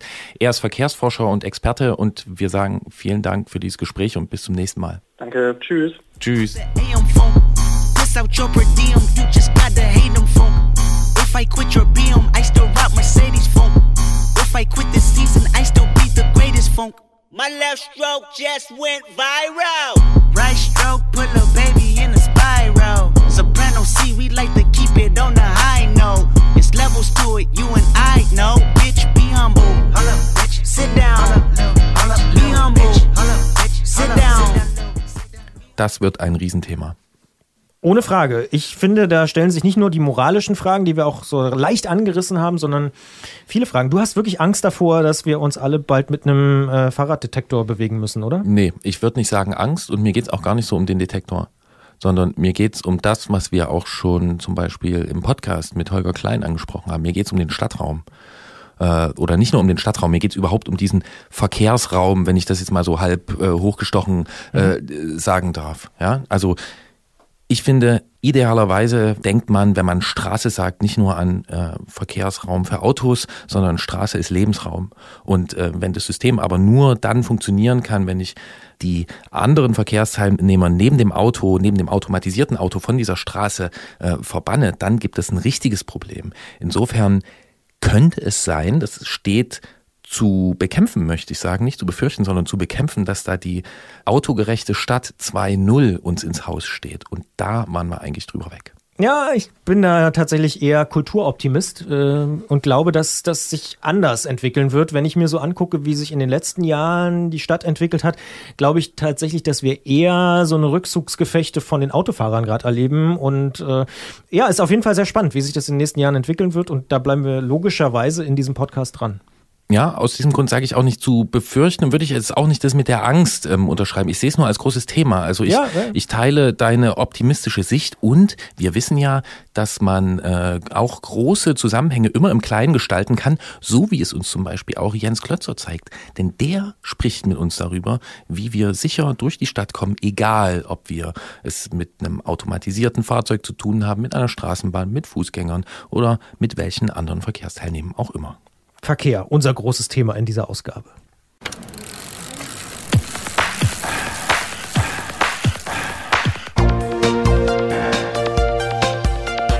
Antritt. Alles zum Thema Fahrrad bei Detektor FM. Präsentiert von Schwalbe Fahrradreifen. Auf den Straßen, da wird's immer enger und trotzdem oder gerade deswegen ist das Fahrrad in der Stadt eines der schnellsten Verkehrsmittel. Schließlich ist es irgendwie kleiner und wendiger als ein Pkw, kann am Stau vorbeifahren und es ist bestens geeignet für Schleichwege, auf denen man in Wirklichkeit meist schneller unterwegs ist als auf den Hauptrouten. Gerade bei hoher Verkehrsdichte, so zwischen Pkw, Fußgängern, Lkw und Straßenbahnen, ist es wichtig, dass man sein Fahrrad beherrscht und auf unvorhergesehene Situationen angemessen reagieren kann. Fahrtechnik ist das Stichwort und weil Technik drinsteckt, ist es auch ein Thema für Jens Klötzer, unseren Technikexperten vom Tourmagazin aus München. Klingeln bei Klötzer. Die Technikfrage beim Antritt auf Detektor FM. Tourredaktion Jens Klötzer, schönen guten Tag. Hallo Jens, wir müssen über Fahrtechnik im Stadtverkehr sprechen, hast du gesagt. Warum eigentlich und für wen ist das wichtig? Ja, das ist äh, für jeden wichtig, weil wie du schon gesagt hast, äh, ist es natürlich gut, wenn man, wenn man sein Fahrrad einfach beherrscht Und äh, wenn ich mir darüber hinaus, also über das sichere Fahren einfach hinaus noch so ein paar Tricks aneigne, dann komme ich einfach schneller, sicherer und stressfreier so durch den Verkehr und kann mich da äh, besser bewegen. Und äh, manchmal sieht es auch einfach cool aus, wenn man sich äh, geschmeidig durch so einen Hindernisparcours bewegen kann. Ja. Dann stellen wir uns doch vielleicht mal so eine alltägliche Fahrt vor in der Stadt. Wir fahren zu Hause los, da ist irgendwie so ein schmaler Radstreifen markiert. Allerdings parkt dann da vielleicht gleich direkt nach ein paar hundert Metern ein Auto ziemlich weit links und ragt so ein bisschen auf diesen Fahrradstreifen rauf. Welche Fahrtechnik-Skills brauchen wir denn jetzt in dieser Situation? Ja, ein ganz typisches Beispiel, so ein Auto, äh, das so halb auf dem Radweg steht. Und äh, wenn da sonst nichts passiert, dann fahre ich einfach drum rum, dann ist es nicht so schlimm. Aber was natürlich passieren kann, ist, dass da eine Autotür aufgeht, dass dahinter ein Fußgänger plötzlich vorkommt und so. Und äh, dann kann es plötzlich ganz schnell brenzlig werden. Und ich stehe schlagartig vor einem Hindernis und muss ausweichen. Und das kann man üben, dass man mal so einen richtigen beherzten Schlenker fährt. Also eine, eine scharfe Kurve nach links und gleich wieder nach rechts. Und ähm, ähm, das ist gut, wenn man diese Bewegungsabläufe so ein bisschen verinnerlicht, weil äh, wenn man das Intus hat einfach, dann macht man das einfach viel spontaner und äh, denkt dann nicht drüber nach. Viele haben halt Angst, dass bei sowas der Reifen weggeht, also der Reifen die Haftung verliert, vor allen Dingen bei Nässe. Und wenn man sich da ein bisschen rantastet, dann merkt man, dass das gar nicht so schnell geht. Also so ein Reifen hält schon ganz schön viel aus. Auf trockenem Asphalt setzt eigentlich eher das Pedal auf und das ist schon ganz schön viel Schräglage. Und ja, sowas kann man auf freier Straße oder auf einem Parkplatz mal üben damit man weiß, wie das Rad reagiert. Das klappt dann so ein bisschen weg und dann muss man das wieder abfangen. Aber das kann im Notfall verdammt nützlich sein, weil das äh, oft besser sein kann als Bremsen. Wobei ich ja immer sage, nie, nie, nie so nah am Auto vorbeifahren, dass die Tür einen überhaupt treffen kann. Also schon vorher diesen Schlenker machen. Aber klar, der Fußgänger kann kommen oder irgendjemand anderes oder ein Hund vielleicht. Da ist er wieder. Deswegen äh, guter Tipp. Wir fahren einfach weiter. Wir haben diese Situation überstanden und kommen an eine Kreuzung, an der Straßenbahngleise in spitzem Winkel unsere Fahrspur queren. Was machen wir da? Ja, Straßenbahngleise sind zu Recht der Horror für viele Fahrradfahrer. Also äh, rutschige Oberfläche, dann fädelt man da gerne ein, weil der Fahrradreifen genau dazwischen passt. Und die im Spitzenwinkel zu überfahren, ist eine schlechte Idee. Ich brauche immer einen möglichst großen Winkel. Also am besten natürlich 90 Grad, aber 45 Grad reichen auch schon. Und ja, auch da macht man am besten den Schlenker und zwar so, dass ich halt auch gleich wieder nach rechts abbiege und dann zwischen den Schienen ein Stückchen fahren kann. Und wenn ich dann wieder auf die andere Seite von der Schiene muss, äh, den Schlenker einfach zurück. Was macht man denn, wenn man in so eine Schiene gerät? Also das habe ich schon häufiger beobachtet, dass die Leute dann ja fast schon panisch werden. Ja, da wird man natürlich panisch, weil das ja plötzlich steht der Lenker fest und das Fahrrad macht nicht mehr das, was ich will, weil äh, das lenkt sonst wohin. Da kann man nicht mehr viel machen. Also Fuß runter und äh, ja, versuchen irgendwie vom Fahrrad zu kommen, weil dort rauszukommen ist fast unmöglich. Nehmen wir eine andere Situation, die mir tatsächlich alle zwei, drei Tage passiert, wenn ich nach Hause fahre. Ähm, kurz bevor ich dann abbiege, kommt noch mal ein Auto und überholt mich knapp und zieht dann direkt nach rechts rüber. Es wird dann häufig, naja, nicht immer gefährlich, aber es kann durchaus gefährlich werden. Was mache ich denn in so einer Situation? Ja, da kann ich natürlich nicht mehr ausweichen, weil längst das Auto ist und rechts der Bordstein und äh, da hilft nur noch eine Notbremsung. Und äh, eine Notbremsung, das begegnet einem halt ziemlich selten im Verkehr und deswegen ist es auch wichtig, finde ich, dass man sowas mal übt und auch zu wissen, was geht mit meinem Rad und wie reagiert da mein Rad. Wichtig ist es halt beide Bremsen einzusetzen. Ich habe ja eine vordere und eine hintere und viele Leute haben Angst vor so einem Überschlagsgefühl, wenn sie in der vordere Bremse beherzt reingreifen. Aber ähm, das dauert ziemlich lange, bis das Hinterrad abhebt. Und äh, wenn ich mich auch da so ein bisschen vortaste, das kann man ganz einfach üben, indem ich an jeder Ampel, an die ich so ranrolle, einfach mal ein bisschen später bremse als üblich und dann aber eben kräftig. Und so ein bisschen Technik, äh, indem man das Gewicht nach hinten verlagert, äh, verschiebt sich halt äh, der Schwerpunkt und dann kommt das Hinterrad nicht so hoch. Und da bekommt man ziemlich schnell ein Gefühl dafür, dass da viel mehr geht, als man denkt. Wichtig ist aber, wenn ich in der Kurve und in der Schräglage bin, dann sollte ich keine Notbremsung mehr einleiten, weil dann klappt mir gerne mal das Vorderrad weg. Dann ist das Ausweichen wieder besser. Haben wir also auch diese Situation überstanden? Auf dem Weg am Morgen, ähm, kurz vorm Ziel, ist dann noch der übliche Stau. Das sind also drei Fahrspuren und da geht nichts mehr. Was dürfen wir hier tun und wie machen wir das am besten? Also das ist ja sogar offiziell erlaubt. Äh, ich darf mich an dem Stau vorbeischlängeln als Fahrradfahrer und bis ganz nach vorne an die Ampel fahren. Das ist auch ganz schwierig, weil es sehr, sehr eng ist. Und äh, wir kennen das alle, wenn es ganz eng ist und wir ganz langsam fahren, dann fängt man an, so Ausgleichsbewegungen zu machen mit dem Rad und so ein bisschen zu eiern. Und da ist es schon nützlich, wenn ich so ein bisschen die Balance übe, um so diese Ausgleichsbewegungen zu minimieren, weil dann komme ich da vielleicht sicherer vorbei. Und äh, das ist so ein, so ein Spiel mit der Bremse, mit dem Pedal und mit dem Gleichgewicht. Äh, man muss ein bisschen aufpassen, dass das Vorderrad nicht mit dem Fuß in Kontakt kommt und so. Und äh, das kann man ganz einfach üben, indem man mal versucht, so eine enge Kreisfahrt zu fahren, die immer enger wird oder sich mal einen engen Slalom oder einen Parcours baut. Und wenn ich da ein bisschen mehr Gefühl fürs Gleichgewicht auf dem Rad kriege, dann kann ich mich da ganz entspannt da durchschlängeln. Dann kommen wir zum großen Finale. Das letzte Stück des Weges geht dann vielleicht mal durch einen kleinen Park. Dort darf ich ja fahren, wie ich will. Fast jedenfalls muss natürlich Rücksicht nehmen auch auf die Fußgänger. Allerdings ist der Bordstein da nicht abgesenkt. Was mache ich dann? Ja, Bordstein hochfahren ist auch eine Geschichte für Radfahrer, vor der sie ziemlich Angst haben. Klar, vor allen Dingen mit hoher Geschwindigkeit gibt es dann gerne mal Schäden am Rad.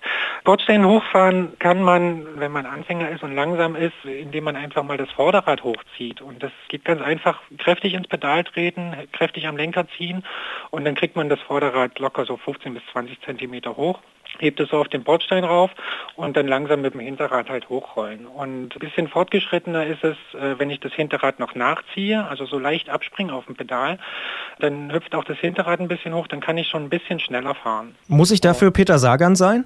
Nee, muss man nicht. Äh, wenn man das so ein bisschen übt, dann merkt man, ah, okay, da, da entlastet schon mal die Räder und äh, vielleicht hebt es auch irgendwann ab. Das ist einfach eine Übungssache. Einfach immer wieder springen. Und mit einem Hollandrad ist es schwierig, aber mit einem leichten sportlichen Rad und ein bisschen Übung sind so 10 bis 15 Zentimeter eigentlich locker drin. Muss ich, dafür, muss ich dafür drücken oder hochspringen selber? Hochspringen selber. Genau, also einfedern in die Knie und dann auf den Pedalen hochspringen und dann das Rad so mitziehen. Und das hört sich unmöglich an, aber es funktioniert. Und äh, wenn man das dann so ein bisschen professionalisiert hat und irgendwann merkt, ah, okay, ich bin da ziemlich sicher, dann brauche ich irgendwann vom Bordstein nicht mehr abbremsen. Dann kann ich mit voller Geschwindigkeit drauf zufahren, springen fünf, vier Meter davor ab und je schneller man ist, desto weiter schwebt man. Und so kann man Hindernisse eigentlich ziemlich geschmeidig und äh, ohne Zeit- und Geschwindigkeitsverlust überwinden. Ich sehe schon, Christian wird hier demnächst mit seinem Stadtrad über den Hof springen. Ähm, wir haben in der Zwischenzeit äh, unser Ziel erreicht. Bist du mitgefahren? Na klar bin ich mitgefahren. So, und jetzt schaust du mal auf die Uhr. Sind wir schneller gewesen als die Kollegen mit dem Auto? Schneller als die Kollegen mit dem Auto waren wir schon immer. Jetzt sind wir noch mal anderthalb Minuten schneller, als wir sonst gefahren sind. Und ganz wichtig, wie du vorhin erwähnt hast, es ist nicht nur sicher und es ist nicht nur zügig, es sieht nämlich auch besser aus, wenn man sein Fahrrad beherrscht. Und man hat noch Zeit im Park, um sich herumzugucken. Auch ein Aspekt, so viele Vorteile, das Fahrrad in der Stadt, man sieht gut aus, man ist sicher unterwegs und man kann auch noch ganz viel entdecken im Park und im Verkehr. Das meint Jens Klötzer vom Tourmagazin aus München. Er ist dort Technik-Redaktionsleiter äh, und äh, kennt sich aber nicht nur mit Fahrradtechnik, sondern auch mit Fahrtechnik aus. Vielen Dank dafür. Gerne, tschüss. Und ich gehe jetzt üben, springen.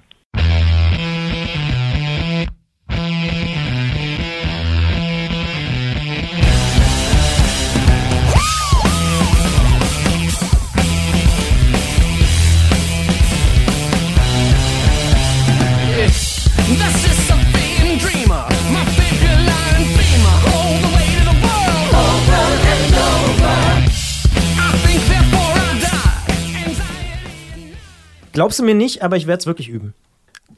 Glaube ich dir sehr wohl. Ich kann es mir vorstellen. Ich beherrsche das auch nicht so ganz, also nicht so flüssig, diesen Bunny Hop. Und es bringt wirklich was. Ja, also mit Klickpedalen kann ich es auch, aber ohne kann ich es nicht. Ja, doch, so ein bisschen. Ähm, aber so im Alltag, in der Alltagssituation auf dem Stadtrad würde ich sagen, so ganz flüssig komme ich die Bordsteinkante nicht hoch. Also nicht ohne, dass das Hinterrad äh, den Bordstein berührt. Also ein bisschen ah. touchiere ich den noch. Mhm. Aber so dieses Liften so, das geht schon wirklich gut. Und das, das bringt was. Und du, du springst wirklich hoch dann, wenn du ohne Klickpedalen. Ich kann es mir physikalisch noch nicht so richtig vorstellen. Na, es ist nicht wirklich springen. Also ich bin dann nicht irgendwie einen halben Meter über dem Fahrrad. Aber diese Abfolge von Vorderrad anheben, Vorderrad aufsetzen und dann äh, das Heck, so weit es geht, entlasten. Ja, das mache ich schon.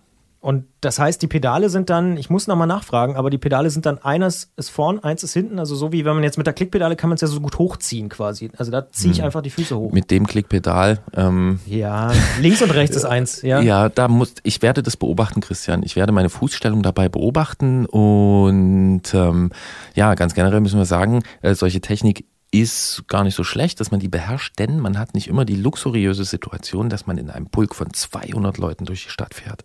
Ohne Autos. Aber mit Polizei.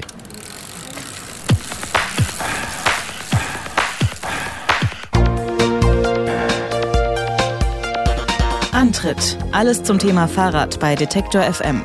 Präsentiert von Schwalbe Fahrradreifen.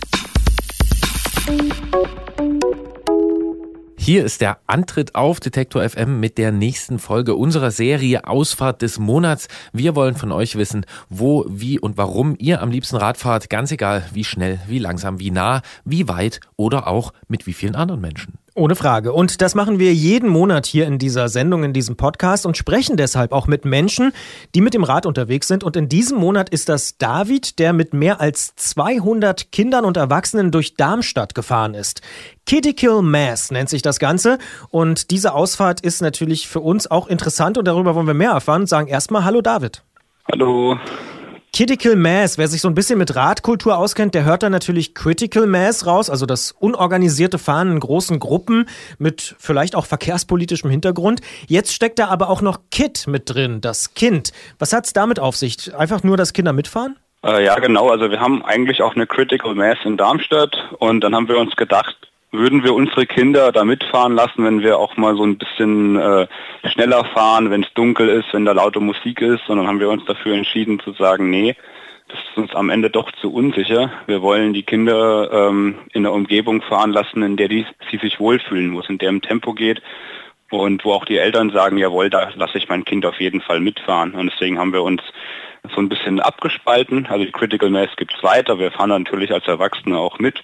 Und äh, hier haben wir den Kindern einfach mal als offizielle Demonstration mit Polizeibegleitung und Presse einen Rahmen geboten, sich äh, in ihrem Tempo und geschützt durch Darmstadt zu bewegen. Ja, und äh, wo seid ihr da lang gefahren in Darmstadt und wie ist so die Atmosphäre gewesen? Also wir sind von einem zentralen Platz äh, vor der Uni gestartet, im Karolinenplatz, und dann sind wir eine gute Stunde gefahren. Und die Kinder waren total begeistert. Äh, zum einen haben wir gesagt, natürlich dürft ihr direkt hinter dem Polizeiauto fahren. Äh, die Mami, Papi sind irgendwo ganz hinten, ihr seid vorne. Dann gab es Luftballons, Aufkleber von uns. Wir haben nämlich auch noch ein zweites Projekt hier gleichzeitig laufen, den Radentscheid. Und dann sind wir äh, nach der Stunde in den Herrengarten gefahren. Das ist so der größte Park Darmstadts und da gibt es einen Aktivspielplatz. Da konnten die Kinder dann auf so einem kleinen Pumptrack äh, weiter mit ihren äh, winzigen Fahrrädern düsen und natürlich Picknicken ausklingen lassen. Jetzt haben wir vorhin schon gehört, knapp 200 Leute sind mitgefahren. Wie viele Kinder waren es denn und wie haben die das Fahren im großen Pulk denn empfunden und vor allen Dingen hinter dem Polizeiauto? Ich schätze mal, wir waren so 80 Kinder, 120 Erwachsene und äh, die Kinder fanden es mega cool, denn sie haben sich nach eigener Aussage zum ersten Mal richtig ernst genommen gefühlt. Normalerweise muss man als Kind irgendwie auf dem Gehsteig fahren, an jeder Kreuzung anhalten, gucken. Man hat dann irgendwie Mama oder Papa im Hintergrund, die sagen, pass auf, äh, schau und so. Und da konnten die einfach fahren, ein bisschen hin und her pendeln, Musik genießen und äh, sich die, die Luft mal um die Nase wehen lassen. Ja, jetzt hört man ja so von so einer Critical Mass immer unterschiedliche Geschichten, also wieder so die Reaktionen von anderen Verkehrsteilnehmern sind. Du hast gesagt, Polizei war bei euch dabei, Presse war dabei äh, und eben 80 Kinder von. Hat es da irgendwie Stress mit anderen Verkehrsteilnehmern gegeben? Äh, und wenn ja, habt ihr darauf reagiert oder war alles total friedlich? Nee, es gab eigentlich überhaupt keine Probleme. Die Polizei hatte auch noch zwei Motorräder dabei, die sind dann immer in die Kreuzungen reingefahren. Dann haben unsere Ordner das abgelöst, dass die Polizei dann die nächste Kreuzung zumachen kann. Und wir haben dann auch so mit den Autofahrern, die warten mussten, kurz geredet. Und die haben dann, als sie die gesehen haben, die Mannschaft mit den vielen Luftballons eigentlich total relaxed reagiert und haben dann gefragt, gibt's das öfter, kann ich da meine Enkel und Kinder auch hinschicken? Und äh, das war für uns eigentlich ein super Echo auch von den Seiten der Autos, die wir da hatten. Jetzt hast du schon angesprochen, dass die Critical Mass auch im Rahmen des Radentscheids Darmstadt stattgefunden hat. Das erinnert vielleicht so ein bisschen an den Volksentscheid Fahrrad in Berlin oder auch den Radentscheid Bamberg. Was sind denn eure Ziele und wie weit seid ihr denn? Also wir sind schon so weit, dass wir die Unterschriften gerade einsammeln. Wir brauchen gut dreieinhalbtausend, machen das jetzt seit Anfang Februar und äh, läuft noch bis Ende April. Unsere Ziele sind eigentlich alle auf Verkehrssicherheit fokussiert. Ähm, wir wollen eben, dass Kinder und ältere Menschen, die sich vielleicht heute nicht mehr trauen, selbstständig mobil sein können per Fahrrad. Und uns ist da sehr wichtig, dass wir an den Hauptstraßen geschützte Fahrradwege anlegen und geschützte Kreuzungen errichten lassen nach dem holländischen Vorbild. Seid ihr in irgendeiner Weise von den Berlinern inspiriert worden, weil der Name ja auch so ein bisschen an, äh, daran angelehnt ist? Ja, absolut. Wir sind mit dem Verein Changing Cities, der den Berliner Volksentscheid Fahrrad organisiert hat, in engen Kontakt, haben auch mit Bamberg Kontakte geknüpft und mittlerweile schaut irgendwie halb Radel Deutschland auf der Armstadt. Wir sind bundesweit der dritte Radentscheid und in Hessen gibt es etliche Städte, die auch sagen, wir wollen da mitmachen, wir wollen das für uns es gibt Tipps, wie gehen wir das an und äh, wir haben da was losgetreten hier in Hessen jetzt, das auch nicht mehr aufzuhalten ist, glaube ich. Du hast außerdem einen Podcast erwähnt, den ihr für den Ratentscheid macht. Was hat es mit dem auf sich? Der Podcast ist ein Projekt vom Ingo, der ist selber auch äh, Mitglied im Kernteam, hat auch einen kleinen Sohn und wollte eigentlich schon immer mal einen Podcast machen und jetzt hat er den Anlass, nämlich unser Projekt vorzustellen und zum einen weil wir damit natürlich die Darmstädterinnen und Darmstädter informieren, was äh, ist beim Ratentscheid gerade los.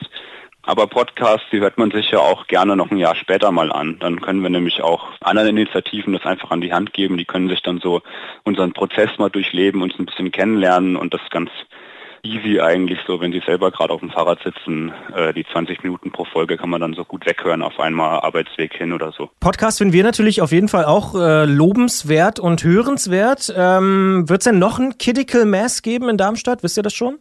Ja, genau. Also die Kinder waren einfach so heiß drauf, dass wir dann gesagt haben, am 15. April, das ist auch wieder ein Sonntag, das soll dann die Critical Mass sein und zwei Tage vorher ist die Critical Mass. Also die beiden Veranstaltungen laufen jetzt auch Hand in Hand so weiter.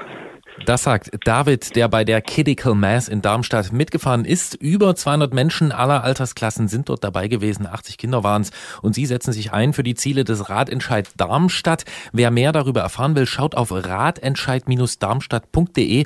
Dort findet man auch den angesprochenen Podcast. Und wer auch mal mit uns über seine oder ihre Ausfahrt des Monats sprechen will, der schreibt einfach eine Mail an antritt.detektor.fm, macht bei uns in der App mit und David, der kann sich auch jetzt noch einen Satz Reifen aussuchen aussuchen, der von Schwalbe zur Verfügung gestellt wird. Unplattbar, Rennrad, Tubeless oder Mountainbike-Reifen mit Addix Compound. Was darf es denn sein, David? Oh, das ist eine echt schwierige Frage. Ich habe nämlich so ein City-Bike und da würden wahrscheinlich die Mountainbike-Reifen noch eher drauf passen. Ähm, vielleicht messe ich es einfach aus und schicke euch nochmal eine E-Mail, dann kann ich diese überraschende neuen Satzlaufräder dann besser äh, verwursten. Ist ein Satz Reifen und keine ganzen Laufräder, aber ja, ja, genau. Äh, da bleiben wir in Kontakt und äh, ja, ansonsten sagen wir Danke für die Ausfahrt des Monats und äh, viel Erfolg mit dem Radentscheid. Danke. Tschüss. Tschüss.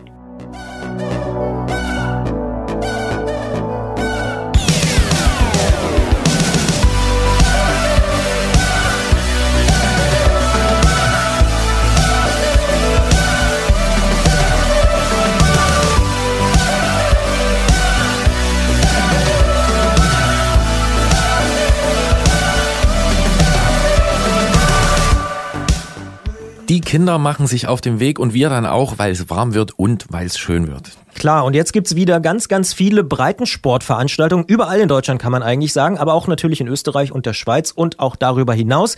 Für Deutschland findet man die übrigens ganz gut sortiert unter breitensport.rad-net.de. Ich wiederhole es nochmal, breitensport.rad-net.de.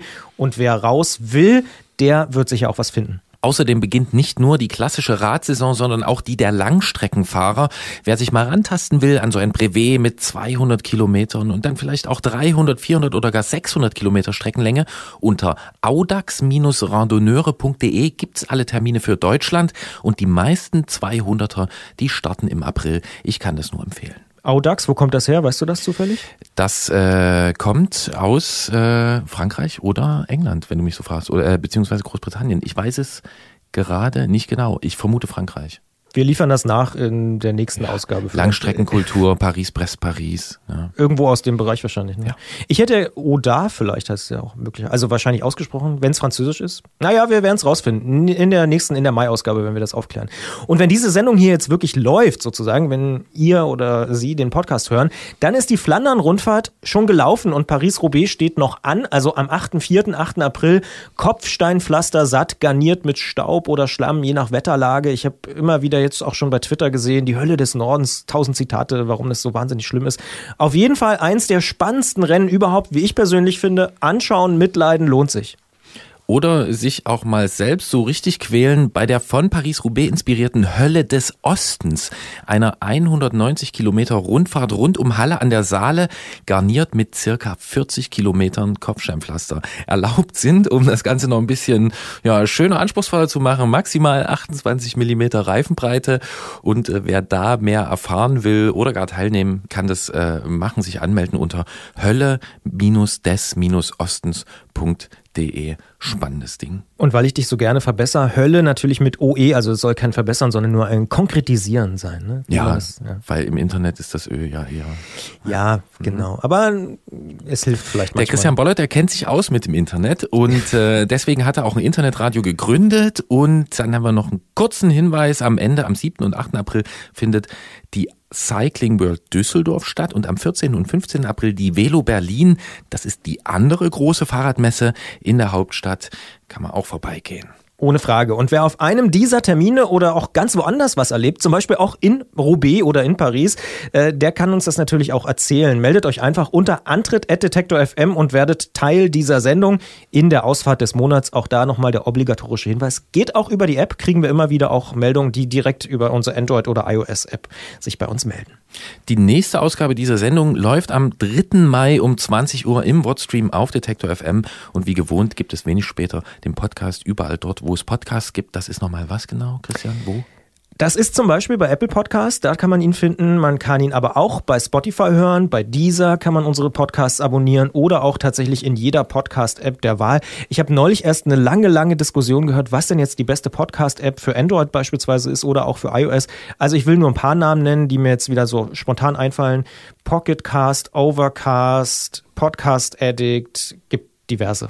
Kann man einfach finden im Google Play Store oder bei Apple im Store. Ich äh, pack da mal meine Sachen, lade mir noch so ein paar Apps auf mein Telefon und äh, wünsche viel Spaß bei steigenden Temperaturen. Lasst es euch gut gehen und rollt gut durch die Welt.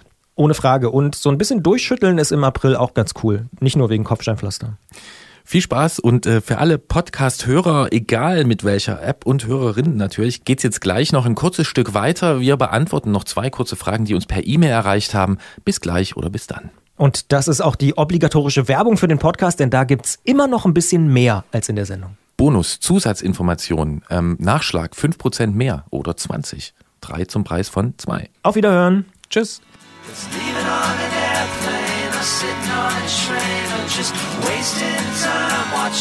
God,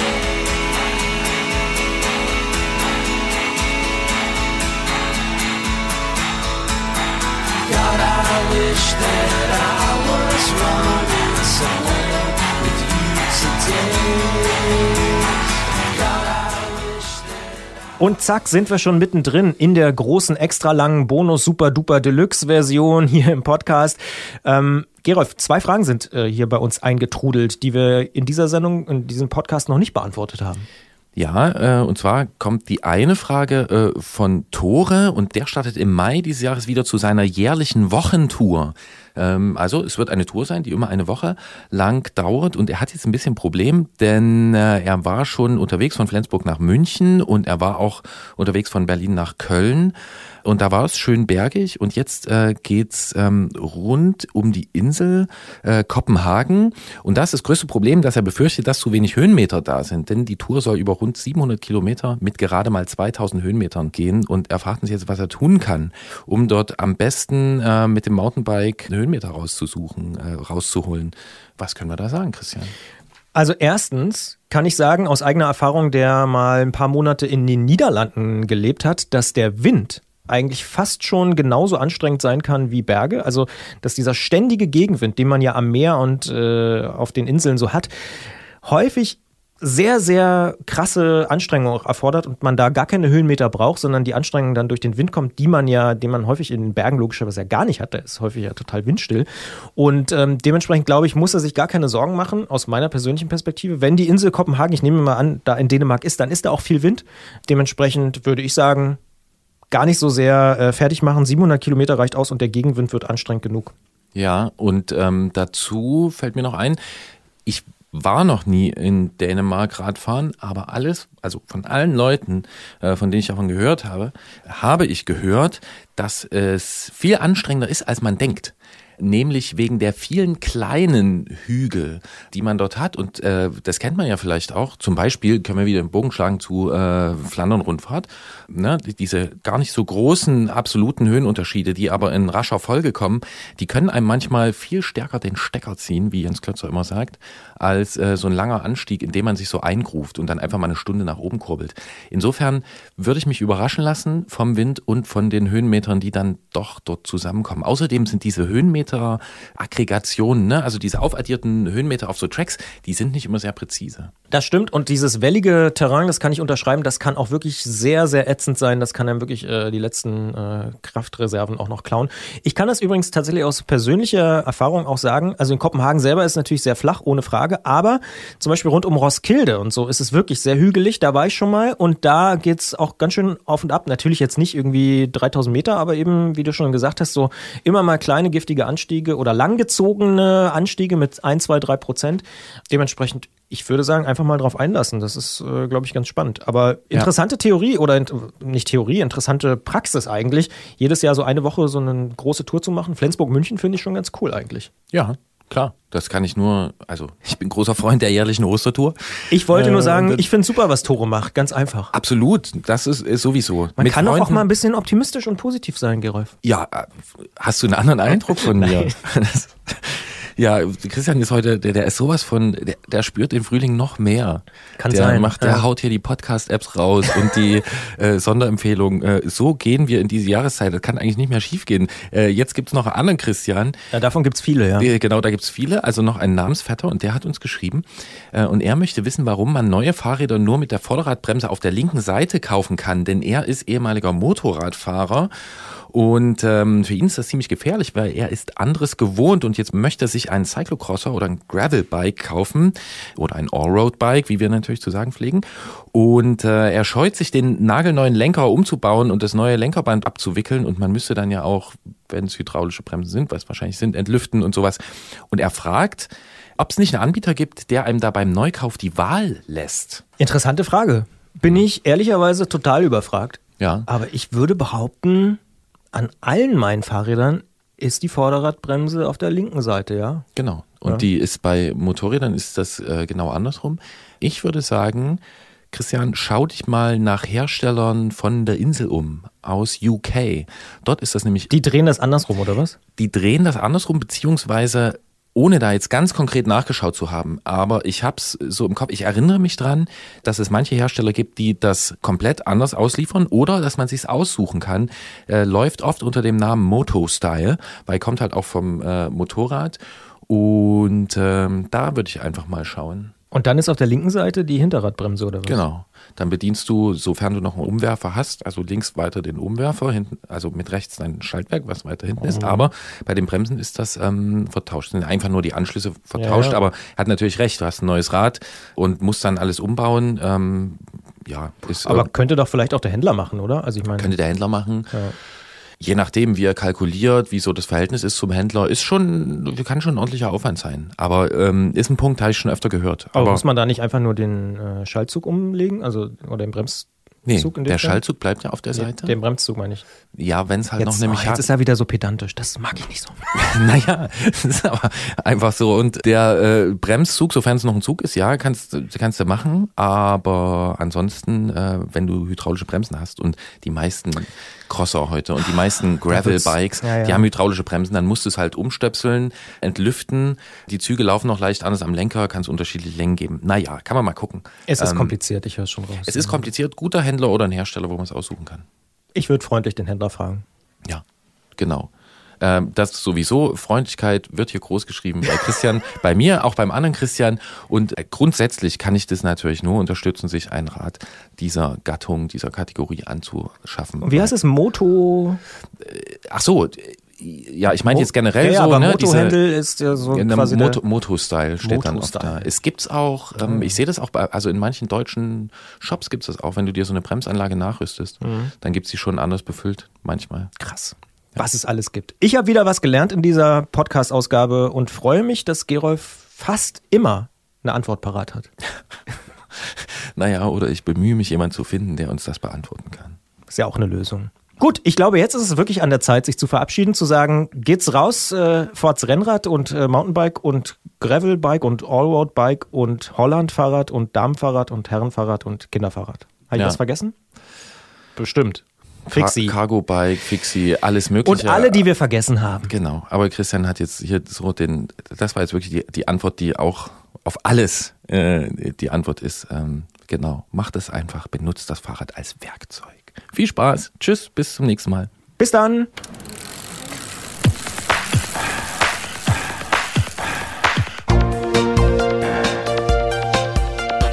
Antritt. Alles zum Thema Fahrrad bei Detektor FM. Präsentiert von Schwalbe Fahrradreifen.